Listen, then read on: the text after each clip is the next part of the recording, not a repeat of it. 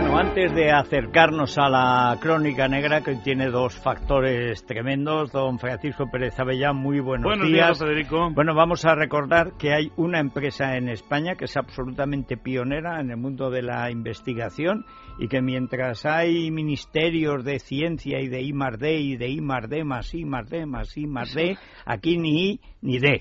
Y en cambio las empresas que invierten y además producen patentes, pues funcionan. Además, Telefónica, Carmen Carbonell, bueno, buenos días. Buenos días, Está de aniversario. Así es, cumple 25 años de innovación, ya que desde 1988 ha desarrollado innovaciones en los campos más avanzados, desde las tecnologías y sistemas de gestión de redes de telecomunicación hasta servicios pioneros de Internet e Internet móvil. En el año 2010, el porcentaje destinado por Telefónica a I más D más I sobre los ingresos fue del 7,9%. En 2012, esta partida aumentó y supuso el 9,3% de la facturación total del grupo y concretamente ascendió a 1.071 millones de euros, todo ello dedicado a la I. Este esfuerzo en I más D de Telefónica ha crecido un 80% desde el año 2008, a pesar del exigente entorno económico de estos años. Por eso les recomiendo que se informen sobre todo lo que hace Telefónica y más D y sobre su 25 aniversario. Hay una dirección web disponible que es www.25.tid.es 25.tid.es. Bueno, pues eh, muchas gracias, Carmen. Vamos a hablar hoy de dos cosas. Eh, la actualidad impone eh, abordar el caso Madeleine con las novedades sorprendentes, debo decir, desde mi punto de vista, la implicación de Scotland Yard, de las autoridades británicas, tapando el desastre del que ya denunciaste como un colombo grotesco, que es el policía lamentable portugués, pájaro de cuenta. Pero antes conviene recordar que eh, el Tribunal de Estrasburgo está a punto de soltar a los peores delincuentes que tenemos en España, los más asesinos, los más sanguinarios etarras, al cargarse la llamada doctrina Parot. Los etarras por un lado y luego los delincuentes de tipo común más perversos, más terribles, reincidentes, asesinos, depredadores, violadores. Es decir, que a partir de esta decisión del Tribunal de Estrasburgo es probable que, tengamos que prepararnos para algo. Yo creo que en este momento el Gobierno no está haciendo nada. Me extrañaría mucho que el pues Ministerio del Interior estuviera... Primero, Sería lo primero en lo que hiciera algo el Gobierno. Hombre, el Ministerio del Interior tenía que estar diciendo, ¿y qué vamos a hacer nosotros para, para si ponen estos tíos en la calle? Claro, porque lo van a poner. Mire, por ejemplo, don Pedro Luis Gallego, el violador del ascensor. Este señor tiene 10 violaciones, 8 agresiones sexuales y 2 asesinatos. Es el famoso asesino de la joven Leticia Lebrato, de 17 años, en 1992, y de la joven de Burgos, Marta Obregón, en 1993. Lleva aproximadamente encima otras 18 agresiones sexuales y violaciones. Su condena es de 273 años y estaba previsto que saliera en el año 2022 con la doctrina Parot. Es posible que salga la semana que viene o dentro de 15 Hay días. Que decir que la doctrina Parot consiste en agregar una condena a otra. Es decir, no es, es una forma distinta de eh, mirar las condenas. Es decir, usted recuerda que aquello veníamos hace mucho tiempo eh, vareando la mala administración judicial de nuestro país que hace que los asesinos paguen dos crímenes por uno, es decir, como en los grandes supermercados, ¿no? Dos por uno, tres por uno, el que ha matado diez o doce, pues los nueve restantes después del primero son todos gratis. Y entonces, en el Tribunal Supremo, en un rapto de lucidez, dijeron, ¿cómo va a ser igual condenar a uno que ha matado a una persona que a uno que ha matado a cien? No puede ser. Y los jueces respetabilísimos del Tribunal Supremo, la, la mayor instancia judicial de la nación, decidieron hacer esto que es la doctrina Parot, que es que en vez de eh, juntar todas las condenas, reducirlas al máximo de lo que se debe eh, cumplir, que son 30 o 40 años ahora, y ir quitando, hacer una por una las condenas, irlas eh, según una detrás de otra, irlas liquidando. Entonces eso supone una ampliación notable de la estancia en prisión, que claro, ante estos monstruos, porque fíjese, el segundo de la lista es Miguel Ricard, el asesino de, la niña del cáncer. Tres asesinatos, tres violaciones, tres robos, condena en 186 años, fecha de salida aproximada con la doctrina Parot en el año 2023. Ahora, pues, eh, dentro de 8 o 10 días, en la calle, José Antonio Martínez, el asesino de Villarrobledo, que es un asesino en serie que mató tres personas, eh, está condenado a 90 años, su fecha de salida era para el año 2023 y es un individuo que ha declarado sin ningún tipo de problema que él tiene dentro eh, un vicio de matar que le cuesta controlar, que no va a poder controlar. Es decir, cuando salga a la calle, pues volverá a hacer lo que él estaba haciendo. Entonces, contra estos señores, que sepan que lo ponen en la calle. Joaquín Villalón Díez, el asesino llamado asesino de travestis, es un individuo que tiene dos condenas, una de 17 años y otra de 58 años. Su, su fecha de salida aproximada era el año 2022.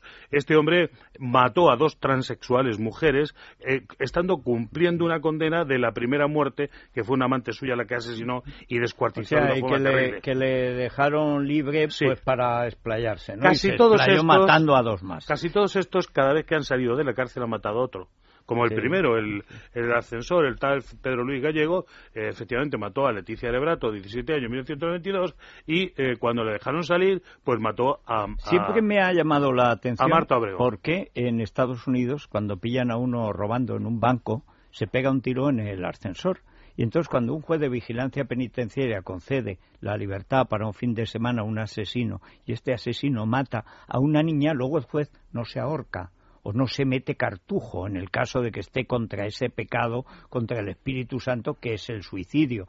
Pero ¿cómo no hacen algo así? ¿Cómo no se arrepiente? ¿Cómo no ha habido ningún juez que se haya puesto de rodillas en la calle a pedir perdón porque ese crimen se ha cometido porque en su comodidad burocrática le dejó salir Claro, fíjese usted, aquí tenemos eh, otro de la lista, el quinto, Pablo Manuel García Ribado, llamado el violador del portal, que tiene encima 89 delitos, 51 de ellos violaciones.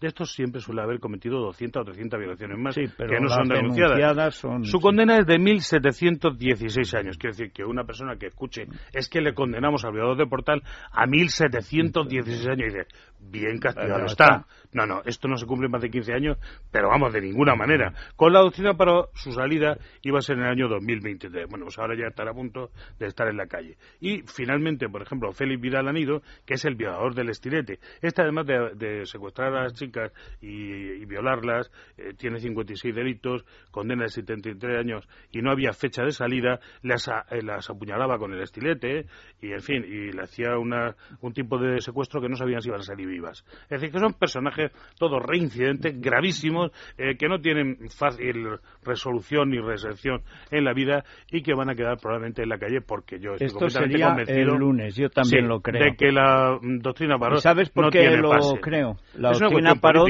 fue un parche, pero sobre todo porque el gobierno quiere soltar a los etarras. Y como el gobierno quiere soltar a los etarras, pues aunque en el paquete vayan todos los asesinos comunes. Hombre, a mí lo que me parece. No, va a hacer nada para impedirlo. Peligrosísimo es el hecho de que nadie esté preparando nada a raíz de que esto vaya a salir. Estos individuos en otros países son tutelados por criminólogos, son vigilados. Aquí no, aquí no puede hacer nada de eso. Y con lo cual quedará en la calle. Bueno, pues. Eh, Solo una cosa de Madrid, simplemente. Que sepa usted que es un gran trabajo hay un antes y un después de la búsqueda de, desaparecidos con el tema Madeleine. Y han encontrado cosas nuevas. Pero sepa usted que el señor Cameron, presidente de Inglaterra, ha decidido voluntariamente que se haga una investigación desde nuevo. En España, como sabéis, 12.000 desaparecidos aquí nadie hace ningún tipo de investigación. Aquí nada, nada. Bueno, muchas gracias, don Francisco. Vamos a hacer una pausa. Eh, los que quieran comprar la radio de radio, que recuerden que se está vendiendo muchísimo. ¿Por qué? Pues porque es que hemos pasado en un año a triplicar nuestra presencia y nuestra audiencia en toda España. mucha gente dice, es que no te oigo. Hombre, si no tienes radio, ¿cómo me vas a oír? O sea, esto es de sentido común. Bueno, la radio de radio, que tiene una batería de litio que ya no hay que comprar nunca más baterías, ni pilas, ni nada, se recarga y además tiene USB eh, para un pendrive donde se puede poner música o lo que nos dé la gana o cualquier eh, cosa que nos podemos bajar de la red y escuchar. se consigue solo en la tienda de Libertad Digital el 91 567 1876 567 1876 con el prefijo 91 de Madrid. Con esa radio nos escuchan en Sarria, además, Federico. Bueno, claro, que, que allí tenemos una red ahora se nos oye muchísimo y ahí, efectivamente, ahí tenemos eh, emisora. Sarria, que es Lugo, que es una de las provincias verdaderamente grandes que hay en España. Gente ya, las víctimas de la LOC se mira, dice, eso ¿Dónde está? ¿Arriba o abajo? ¿Es grande o pequeño? ¿Pero a la izquierda o a la derecha? Bueno, pues luego... Pues cerca de Becerrea. Es una señora provincia. Y además uno de, los, eh, de las zonas de movimientos sísmicos más eh, mm, importantes de España. Bueno, vamos a, ver, vamos a ver qué se puede hacer en un viaje a Sarria. Y comerla con congrelos, eso que no falta. ¿Nos va a dar visto la receta? Pues a ver. Es la mañana de Federico, con Federico Jiménez Los Santos.